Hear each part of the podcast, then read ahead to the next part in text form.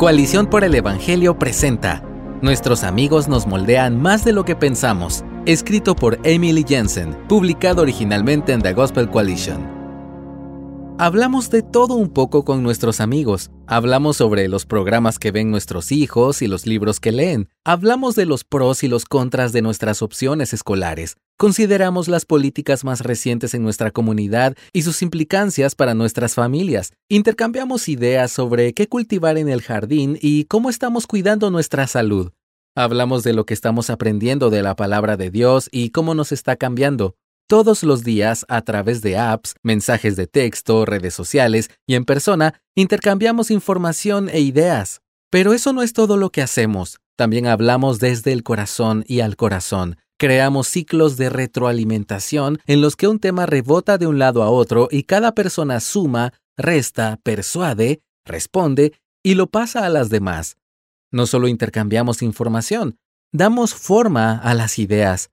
Aunque me gustaría pensar que mis ideas son objetivas, que son el resultado de una consideración en oración de la palabra de Dios y mis circunstancias, esa no es toda la historia. También reflejo mi infancia, mis experiencias de vida, personalidad, la cultura en general y la microcultura en la que existo, es decir, mi grupo de amigos. Mis amistades influyen en cómo defino lo que es normal y sabio.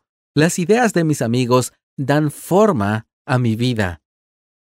El poder de todo el mundo.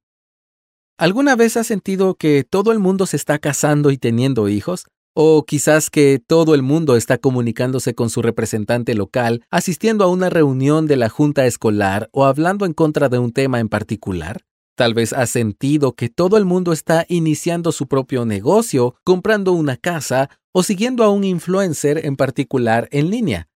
¿Es eso cierto? ¿Son todas las personas que conoces o es solo un puñado de tus amigos? El concepto de todo el mundo es poderoso, en especial cuando buscamos la retroalimentación, conocimiento y camaradería en cada área de la vida en nuestro círculo más cercano de amigos. Esto no es solo una realidad sociológica, también la podemos ver en las escrituras. En la carta a los Gálatas, Pablo le escribe a una iglesia que adopta normas culturales que son contrarias al Evangelio, estas normas implicaban que los cristianos debían observar ciertos días santos, meses, estaciones y años, y que los cristianos debían circuncidarse y seguir la ley para ser justificados ante Dios. Esto lo puedes leer en Gálatas capítulo 3, versos 1 al 3, y en el capítulo 4, verso 10. Pablo insistió en que Cristo los había liberado de esas cosas en Gálatas 4:31. No es difícil imaginar grupos de amigos dentro de la iglesia de Galacia discutiendo sobre la importancia de observar estas cosas y dándose unos a otros aparentes buenas razones por las que Pablo estaba equivocado. A medida que estas ideas circulaban entre amigos, tal vez ganaron impulso y reforzaron la desobediencia a Cristo. La mala doctrina puede convertirse en una norma social. Necesitamos discernimiento.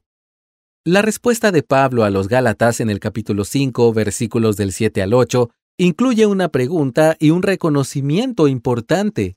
Él dice, Ustedes corrían bien. ¿Quién les impidió obedecer a la verdad? Esta persuasión no vino de aquel que los llama. En esencia, Pablo insta a los lectores de su carta a mirar a su alrededor y preguntar, ¿de quién estoy escuchando esto? ¿Quién me está persuadiendo para que crea esto? Es posible que los cristianos de Galacia hayan notado que estas ideas antievangélicas fueron instigadas o reforzadas por un amigo. Pablo termina esta sección de su carta con una severa reprensión y un llamado a los cristianos de Galacia a liberarse de estas ideas antievangélicas y abrazar la verdadera libertad de la cruz. Lee Gálatas 5 del 12 al 13. Hay muchas normas inofensivas y asuntos de conciencia en nuestros grupos de amigos de hoy, el hecho de que tengamos tres amigos con el mismo suéter, que siguen los mismos blogs de comida o usen el mismo programa de ejercicios es bastante benigno. Pero, ¿qué sucede cuando esos mismos amigos nos alientan a leer libros que predican un falso evangelio o a seguir a influencers que tuercen la verdad? ¿Qué sucede cuando nos dan consejos antibíblicos al enfrentarnos a un sufrimiento profundo o una decisión de vida difícil? Para estos casos y otros más, necesitamos discernimiento. Podemos prestar atención a la advertencia de Pablo y darnos cuenta de que, aunque amamos a nuestros amigos y rara vez compartimos cosas los unos con los otros en un espíritu de malicia, aún los amigos pueden hacer daño. Nuestros amigos pueden impedirnos que seamos obedientes a Cristo, así como nosotros también podemos ser un obstáculo para su obediencia.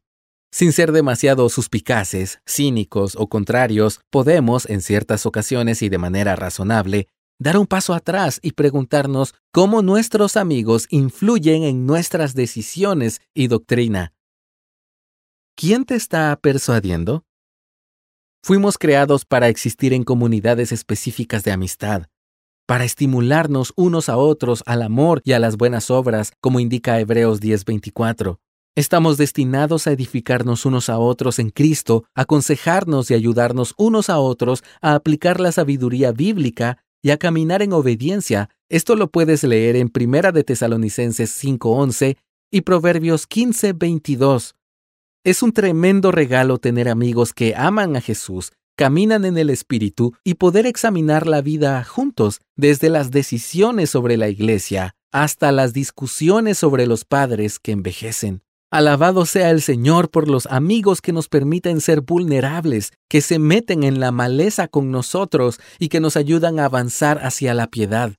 En lugar de negar el poder de la amistad y su capacidad para dar forma a nuestras vidas, debemos ser conscientes de ello. Podemos pedirle a Dios que nos ayude a ver las cosas sobre las cuales estamos siendo persuadidos por los amigos y que nos ayude a discernir si éstas son veraces, sabias y correctas para nuestras vidas tal como nos enseñó la escuela secundaria. No solo hagas lo que tus amigos hacen o creas lo que ellos creen. Si bien ninguno de nuestros amigos terrenales es perfecto, podemos tener un amigo eterno que lo es. Si somos verdaderos seguidores y amigos de Jesús, podemos escuchar su voz, ser persuadidos en la verdad y saber que aun cuando luchamos por evaluar la ayuda de nuestros amigos, hay gracia. Lee Juan 15 del 14 al 15 y Gálatas 5.8. Habla con el Señor.